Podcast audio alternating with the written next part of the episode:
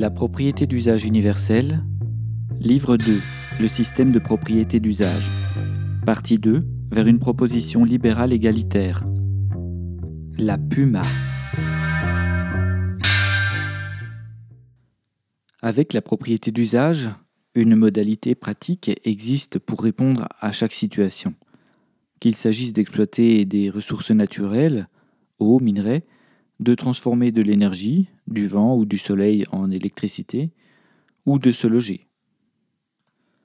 Comme la propriété va conditionner toute la production, c'est elle qu'il faut changer prioritairement, avant de vouloir se lancer, comme le proposent tous les candidats du système, à taxer un tel ou un tel pour distribuer l'aumône aux misérables générés par le système hybride. Le propriétaire d'une ressource doit pouvoir en vivre sans voler son prochain, et pour cela, ses droits doivent s'accorder avec le travail qu'il mobilise pour user de sa propriété. Je dis bien de sa propriété, car la propriété d'usage est une propriété privée. Ce détail qui n'en est pas un pousse alors notre propriétaire à la recherche personnelle de l'optimisation, donc à la valorisation par son travail du bien qu'il mobilise.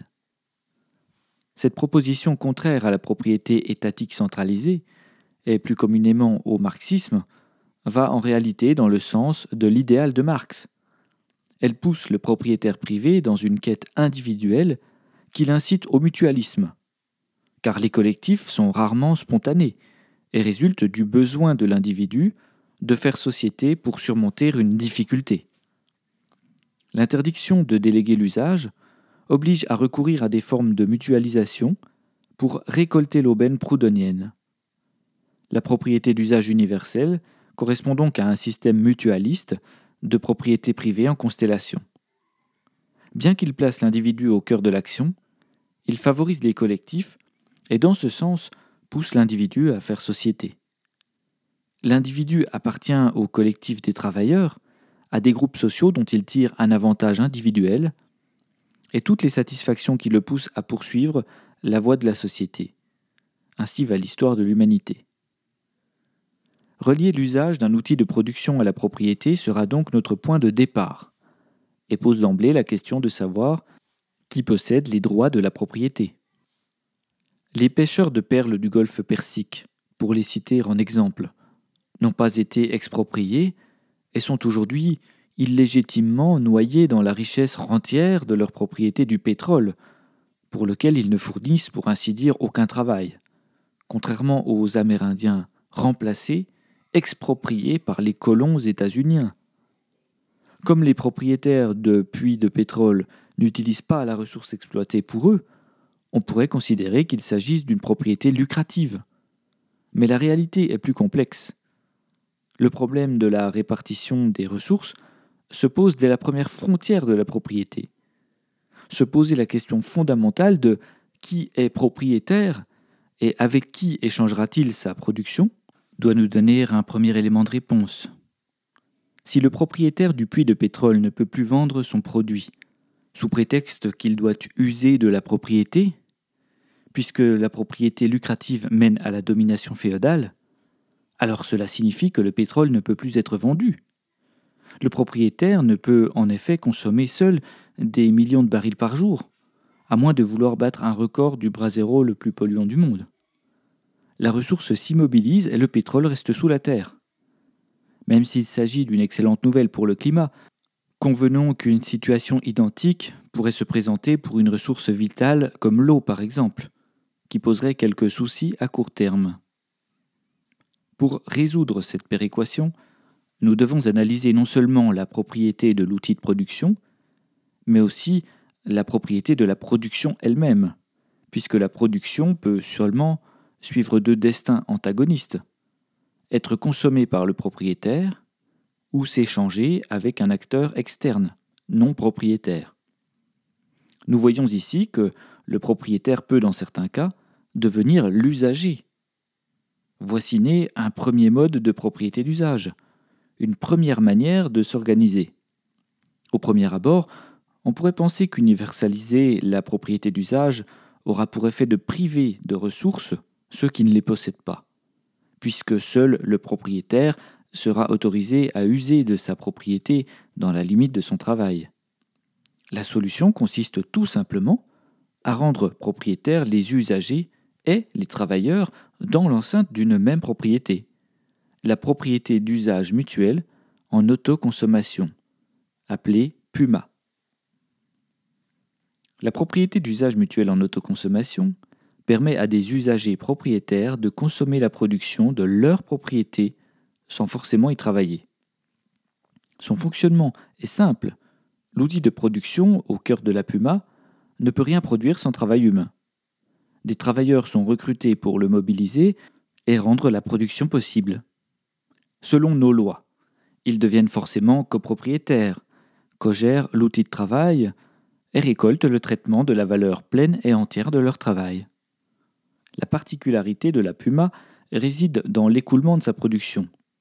En effet, celle-ci étant consommée directement par les usagers propriétaires, elle ne peut pas s'échanger sur le marché, d'où le A d'autoconsommation.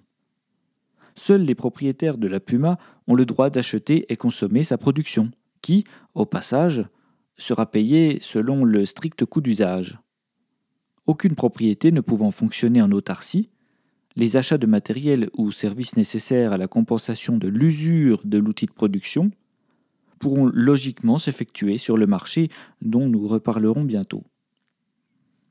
Comme l'activité sociale économique consiste en une circulation de valeurs d'échange à travers des biens et des services, nos usagers propriétaires devront trouver de l'argent pour payer leur consommation, pour payer le coût d'usage, Rappelons que ces derniers ne travailleront pas forcément dans la Puma en question.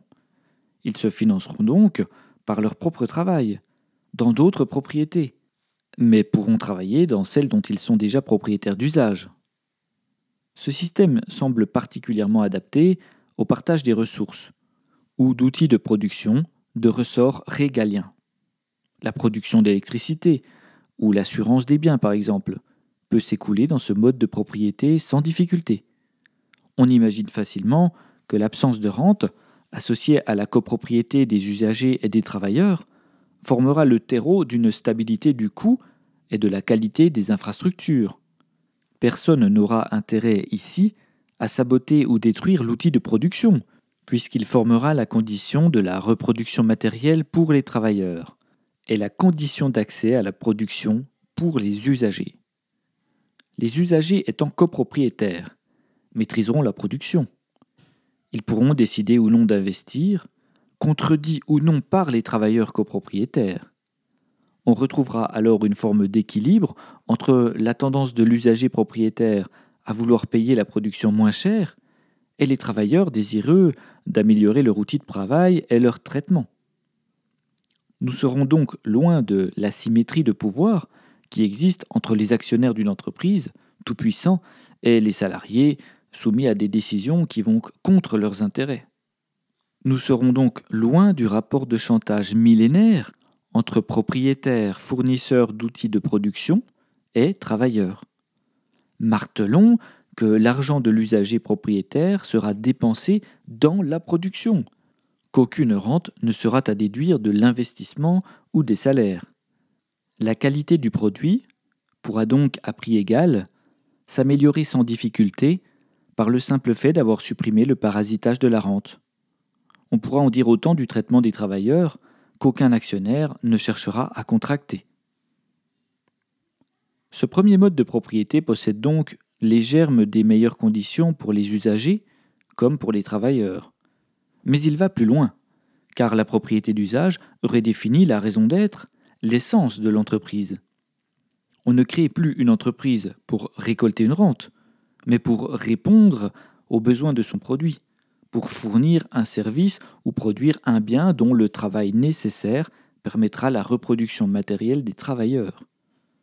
Oubliez les entreprises cotées en bourse, dont l'existence est motivée et s'incarne dans la rente actionnariale, qui tire les coûts sur l'outil de travail, les salaires et la prestation client, pour satisfaire l'appétit insatiable des propriétaires lucratifs une production non lucrative coûte obligatoirement moins cher aux consommateurs, à prestations égales, par le principe de bon sens qu'elle s'épargne de nourrir les parasites lucratifs. La production et sa qualité redeviennent la préoccupation centrale. Et les travailleurs retrouvent la maîtrise de l'outil de production, tout comme les usagers. Pour créer une Puma, les futurs copropriétaires soumettront une demande de subvention à la caisse économique concernée. Ces subventions, dont nous détaillerons le fonctionnement dans quelques pages, remplaceront le crédit et permettront la mise en route de la propriété, tant du point de vue légal que du point de vue matériel. Dans la philosophie de la propriété d'usage universel, l'accès à une propriété fonctionnelle ne doit rien coûter aux travailleurs qui la mobilisent. C'est pourquoi sa création ex nihilo sera financée par un moyen extrinsèque. Bien sûr, dans le cas de la Puma, les usagers propriétaires jouissent d'un avantage de pouvoir acheter en exclusivité la production. Mais nous devons préciser que le système de propriété d'usage est dynamique et que le nombre de copropriétaires peut varier. Je précise que les usagers devront consommer la production dans la suite logique des principes énoncés depuis le début de l'ouvrage. S'il s'agit de partager une ressource en eau, ils deviendront les abonnés de l'eau idem pour l'électricité, etc. L'usager propriétaire, pour répondre à un besoin d'user, doit détruire lui-même le travail contenu dans la production de la puma. Il est le seul à pouvoir le faire. Les propriétaires d'usage ainsi organisés ne se préoccupent pas d'une production future hypothétique, n'ont pas de dette, mais sont motivés par un besoin quantitativement égal à ce qu'ils peuvent user. La production perd ainsi sa motivation mercantile, ne dépend d'aucun système d'avance, et les propriétaires ne recherchent la croissance que si elle correspond à un besoin supplémentaire du produit. Ils ne sont pas endettés auprès d'une propriété lucrative ou d'un État, et par cette double sécurité, suppression de la rente du système d'avance et vision en temps réel, évite bien des risques dont la société capitaliste est paranoïaque et qu'elle n'hésite pas à surfacturer par une flopée d'assurance ou du classement. Le crédit social à l'américaine ou à la chinoise n'a donc aucun intérêt dans le système de propriété d'usage. Tout outil de production nécessite un travail important pour sa création et sera financé par la subvention au fur et à mesure de sa concrétisation. Ensuite, la dépense du coût d'usage permettra de maintenir la propriété dans son état ou de la faire évoluer. Il n'y a que pour les investissements massifs que les propriétaires pourront à nouveau demander une subvention pour se financer. Ce qui était jadis financé par du crédit ou de la dette publique le sera par de la subvention. Comprenons que le coût de toute activité humaine se mesure uniquement par la quantité de travail mobilisé pour arriver à une fin précise. Les matériaux, la production et la maintenance coûtent leur prix en travail humain, et rien d'autre. La rente féodale n'était finalement qu'un détournement de ce travail, autorisé par une victoire idéologique des propriétaires lucratifs. Voyons comment cela fonctionne avec quelques exemples. Prenons une nappe phréatique pour commencer. Les usagers de l'eau jouissent de la puma de la ressource, ainsi que les travailleurs mobilisés. Ils sont tous deux propriétaires d'usage. Les usagers de la production usent, autoconsomment la production, ici l'eau, et les usagers de l'outil de production usent de l'outil de production. Les pompes, les bassins, les forages, le filtrage, les mesures, etc. Il n'y a aucune délégation de l'usage, puisque ces deux acteurs sont propriétaires et usagers. Il maîtrise le travail abstrait. La production appartient et se destine à ses usagers. Elle ne peut faire l'objet d'aucun commerce, et son coût se répartit entre les usagers selon leur usage. Quoi de plus juste? Pour maintenir l'outil de production en état de fonctionnement, du matériel ou des consommables peuvent être achetés sur le marché non lucratif. En revanche, l'eau ne peut être vendue à des usagers non propriétaires, puisqu'elle se destine uniquement à la consommation par les usagers propriétaires, qui ne payent que le coût d'exploitation, c'est-à-dire les achats liés à la maintenance de l'outil de production et le traitement des travailleurs. Si un investissement lourd doit être réalisé, par exemple la construction d'une nouvelle station de pompage, alors les propriétaires formulent une demande de subvention. Un propriétaire d'usage peut quitter la propriété. Il perd alors son droit à consommer la production et son devoir de financer le coût d'usage. Maintenant que cela est dit, nous allons aborder un point d'une grande sensibilité, la suppression de la dette roulante intergénérationnelle, par l'exemple du logement. En réalité, bien que je n'en ai pas encore parlé, je viens de tout expliquer à son propos. Pour comprendre cela, il suffit de reprendre intégralement l'exemple de la nappe phréatique et de remplacer le mot eau par le mot logement. Après tout, ne pouvons-nous pas, sans erreur, considérer le logement comme un outil de production sans originalité, comparable à une centrale électrique, un puits de forage, une compagnie d'assurance? Si la nature du service change, il n'y a aucune différence fondamentale entre l'usage de l'eau et l'usage d'un logement. Les deux ressortent d'un besoin fondamental de tout homme, même s'ils se matérialisent différemment. Les deux consomment, détruisent du travail humain mobilisé dans un outil de production. Il est évident qu'un logement n'est jamais rien d'autre qu'un objet technique à entretenir, comme n'importe quelle machine qui engloutit des flux de travail et génère des sous-produits indésirables. C'est un outil de production. Maintenant voyons comment on est l'outil de production. Dans le système lucratif, c'est l'avance par la création monétaire qui permet la concrétisation d'un projet. Comme les revenus du travail ne sont pas socialisés pour financer l'investissement libéral, le banquier capitaliste fabrique de la monnaie scripturale à partir des dépôts qui lui sont confiés parce que euh, ce droit féodal lui est réservé. Il la prête selon son bon vouloir pour récolter sa rente, et cette monnaie se détruit au fur et à mesure du remboursement. Le producteur reçoit donc une somme qu'il doit rembourser, et cette somme lui coûte le prix de la rente. Par exemple, s'il emprunte 200 000 euros à 1,6% pendant 20 ans, il devra rembourser des mensualités de 974,32 euros, ce qui représente 233 836 euros au total, soit une rente de 33 836 euros, hors frais de dossier et hors assurance. Cette coûteuse porte de péage féodale qui conditionne l'accès à l'argent peut sauter demain si on sort du système d'avance. Mais poursuivons l'argent emprunté finance le travail de construction. Qu'on parte d'un terrain en friche pour construire un immeuble ou une station de pompage ne change rien au besoin de travail appelé pour passer de rien à un outil de production existant et opérationnel. La phase de construction d'un outil de production, ici le logement, appelle momentanément une quantité élevée de travail humain pour produire le capital de départ qu'on désigne sous le nom d'immeuble, puisqu'il ne bouge pas. Lorsqu'il souhaite se séparer de l'outil de production, pour diverses raisons, le propriétaire vend à un acheteur, qui doit à son tour emprunter une somme équivalente au prix de vente, comme s'il reconstruisait lui-même l'outil de production, comme si il repartait du néant, du terrain en friche. Bien sûr, le financement de la transaction se fait à nouveau par le système d'avance, et la rente féodale est prélevée une deuxième fois sur le nouveau propriétaire. Deux hypothèses s'offrent à nous. La première, le vendeur vend au prix du capital, soit 200 000 euros, et perd tout le travail qu'il a fourni pour payer la rente.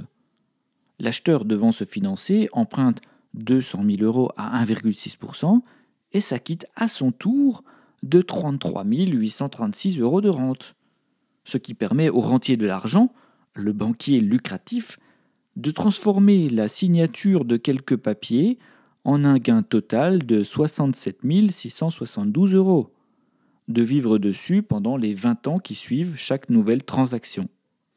Rappelons que pendant ce temps, aucun investissement n'a amélioré l'outil de production et qu'il se trouve dans son état d'origine.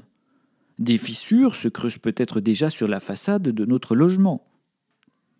Deuxième situation, le vendeur facture la rente de son emprunt à l'acheteur et vend 233 836 euros, somme que devra emprunter l'acheteur, avec une rente encore supérieure à la précédente, puisque le prix a augmenté et que le coût de l'argent se calcule en pourcentage.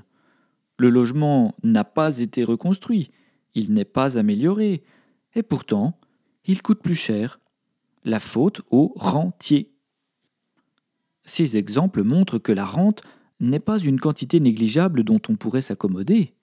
Au bout de quelques transactions, elle peut facilement atteindre le prix de l'outil de production, puis le dépasser, sans contribuer à valoriser le capital réel, mobilisable.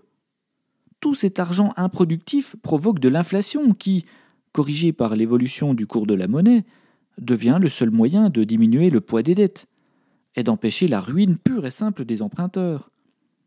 Le système d'avance est une machine à transférer de la richesse des dominés vers les dominants. L'effet de roulement de la dette entre les générations de propriétaires est conçu de manière à ce que chaque nouveau propriétaire paye le coût de la construction originelle et finance par son travail les rentes féodales via les reliquats de dette des anciens propriétaires et les nouvelles qu'il contracte pour accéder à l'outil de production.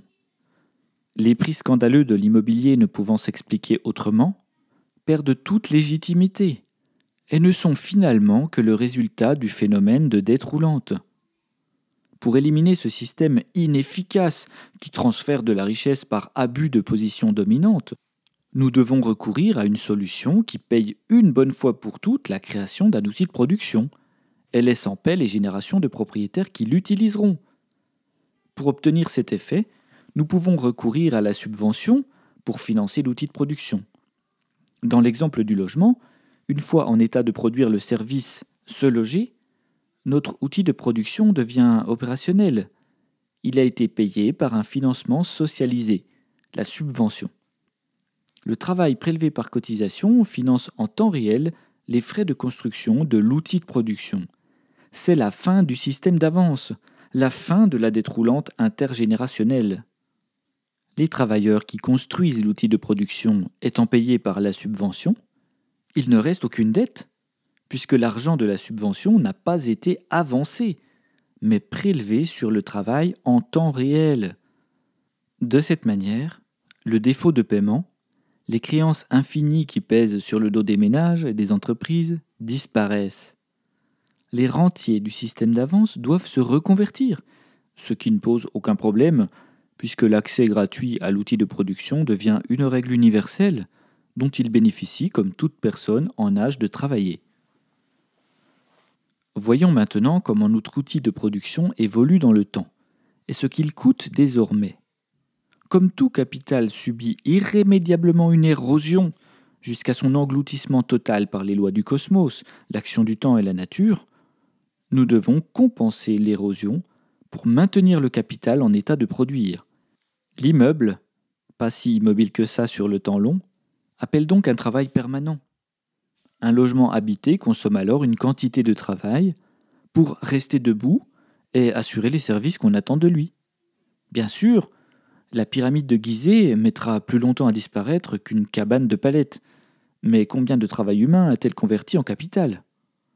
Alors, dans notre logement standard, on agrémente, on rebouche les fissures, on remplace des tuiles, on renforce les fondations, on repeint les façades, on change les serrures, des portes, des vitres, un parquet, des tuyaux, des pompes, on réinjecte du travail au fur et à mesure que l'œuvre du temps en consomme par l'usure et de cette manière, on maintient le capital à son niveau d'origine.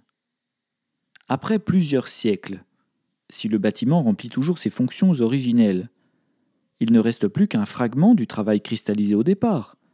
C'est bien normal si l'on part du principe que la consommation d'un produit n'est jamais rien d'autre que la destruction du travail qu'il a créé.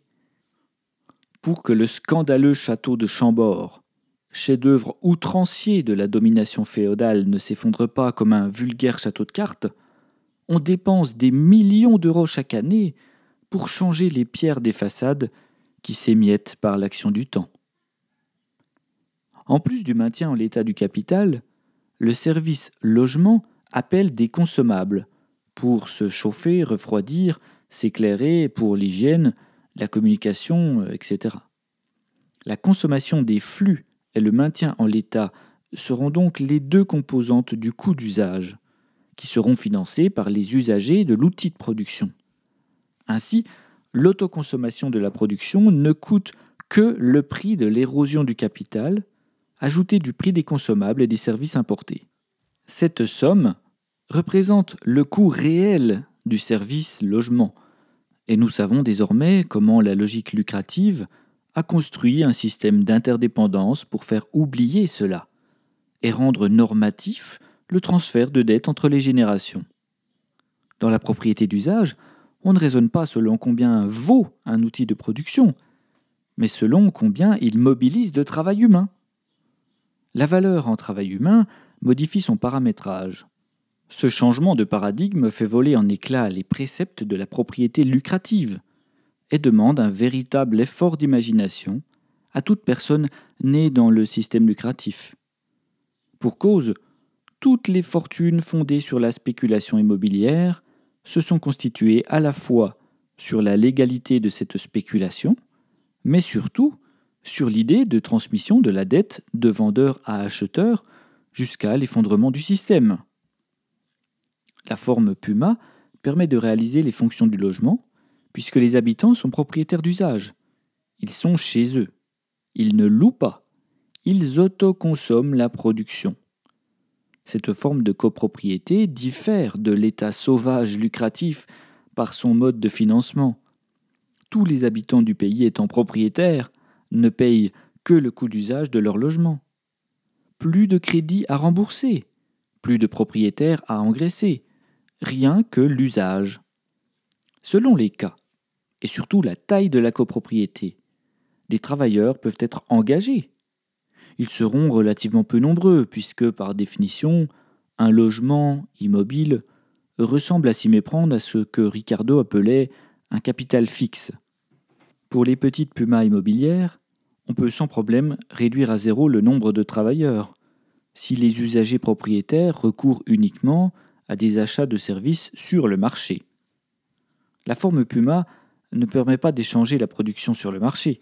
Par conséquent, le service logement ne peut être vendu pour ce qu'il est, interdisant la forme locative traditionnelle, dont le seul rôle était de transférer la richesse du locataire vers le propriétaire. Tout habitant devient propriétaire privé, avec les responsabilités que cela lui incombe. Il paye le coût d'usage du logement en fonction de la qualité de la prestation. Un logement prestigieux coûtant nécessairement plus cher à l'usage qu'un modeste appartement.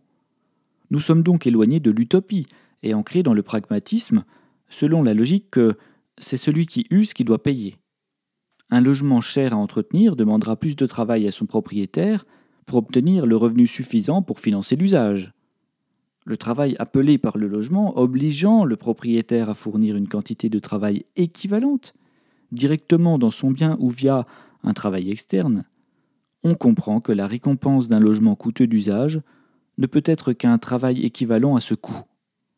Pas de cadeau, pas d'injustice. J'avais prévenu combien limite ces préjugés seraient bousculés dans ce texte, et nous voici servis.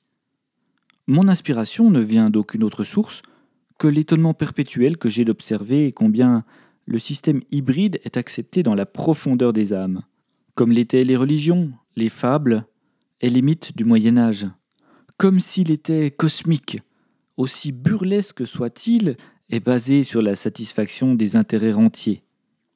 Par exemple, le problème simple du logement, qui concerne toute l'humanité et que nous venons de résoudre, est abordé d'une manière complexe dans le système lucratif. En effet, le marché immobilier y fonctionne comme un jeu de dominos dans lequel chacun pousse l'autre. Reprenons et enfonçons des portes ouvertes pour comprendre sa mystique. Nous venons de prouver qu'un logement ne devait presque rien coûter une fois construit, puisqu'il est immobile, fait de pierre, de béton, de bois, qui peuvent durer des siècles contre un entretien régulier. Une fois le chantier de la construction originelle terminé, il ne consomme plus de travail humain autrement que pour le coût d'usage, faible. Comme le travail humain est à la source de la valeur, l'immobilier n'est qu'un capital rien d'autre. Un reliquat de travail humain cristallisé, mobilisable dans le présent. Pourtant, chez les capitalistes, un logement construit, terminé, payé et remboursé par son premier propriétaire est revendu parfois plus cher que son prix de construction à ceux qui s'y installent en seconde main sur le marché de l'occasion. Chaque nouvel acheteur rembourse la somme investie à titre personnel par le précédent propriétaire, alors que le bien est resté immobile. Il n'a consommé aucun travail supplémentaire. Trois siècles plus tard, il repaye le coût de la construction, la dette originelle, et doit pour cela emprunter de l'argent à une banque. Cette logique de dette héritée, de parcours de domino qui monte et qui descend selon les pressions spéculatives du moment, mène au transfert de dette intergénérationnelle totale. Toute production repaye régulièrement la totalité du capital et verse au rentier des intérêts dans un cycle sans fin. Pour sortir de cette logique de féodalité éternelle, il faut changer le mode de propriété. Bien que les travailleurs, les maçons, charpentiers soient morts et enterrés depuis trois siècles, un propriétaire peut continuer de rembourser la construction originelle d'un bâtiment. Si les anciens Égyptiens avaient été capitalistes, alors le propriétaire actuel de la pyramide de Gizeh serait encore en train de rembourser le coût de sa construction et payerait pour cela des intérêts à un propriétaire lucratif de l'argent. Une fois ruiné et propriétaire, il pourrait la revendre pour qu'un nouveau propriétaire se ruine à sa place. Quelle magnifique société à qui profite le crime? Plus aucun doute. Aux rentiers féodaux. Le système de dette roulante éternelle nourrit jusqu'au déluge les parasites de l'économie lucrative, les rentiers du système d'avance, et mène inexorablement à des problèmes insolubles. Il doit absolument passer par des crises, des phases d'inflation, d'effacement, plus ou moins directes des dettes.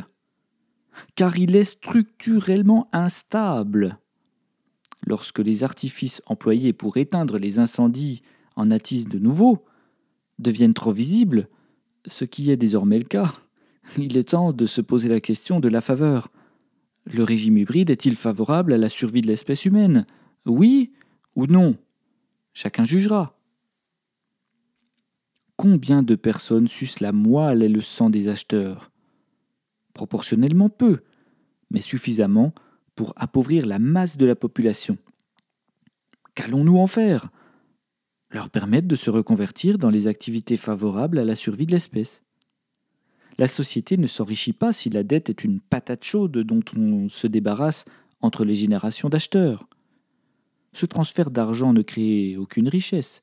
C'est un jeu à somme nulle. Celui qui encaisse la somme de la vente sur l'acheteur rembourse son appauvrissement passé. Somme nulle.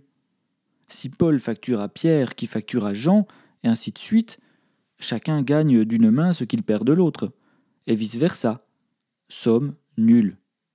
L'argent perdu en rente est le gain du propriétaire lucratif. Somme nulle. Revendre plus cher, c'est voler la différence au nouveau propriétaire. Somme nulle.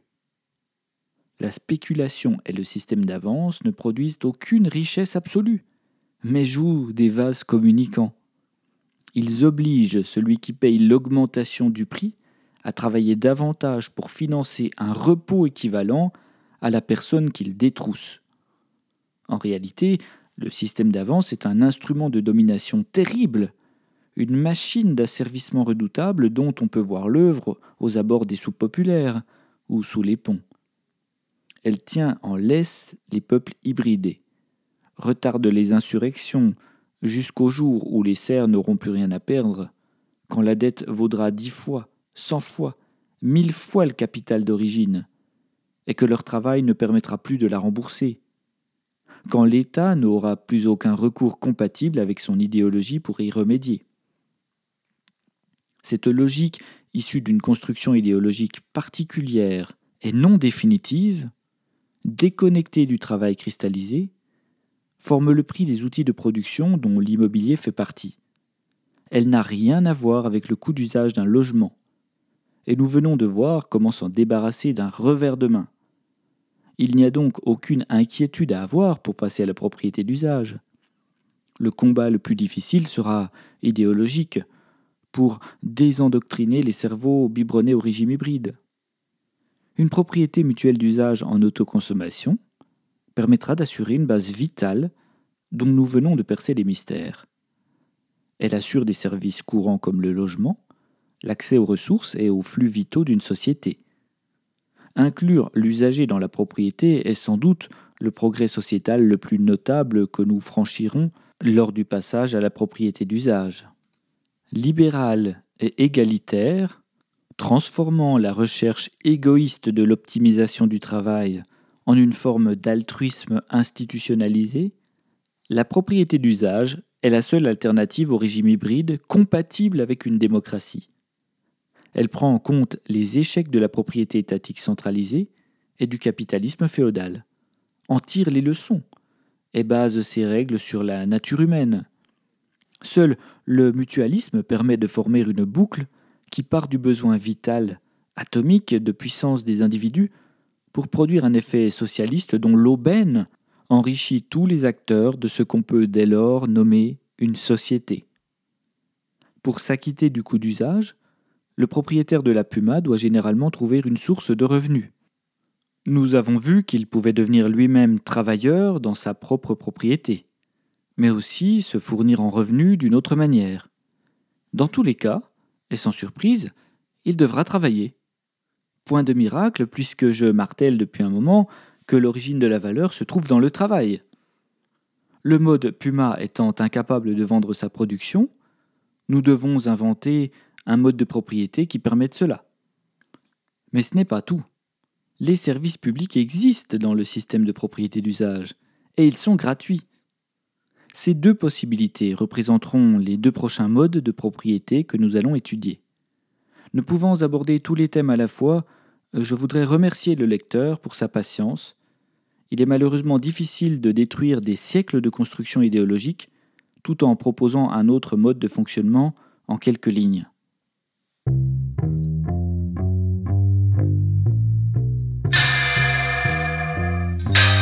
Retrouvez le texte intégral sur la d'usage.com.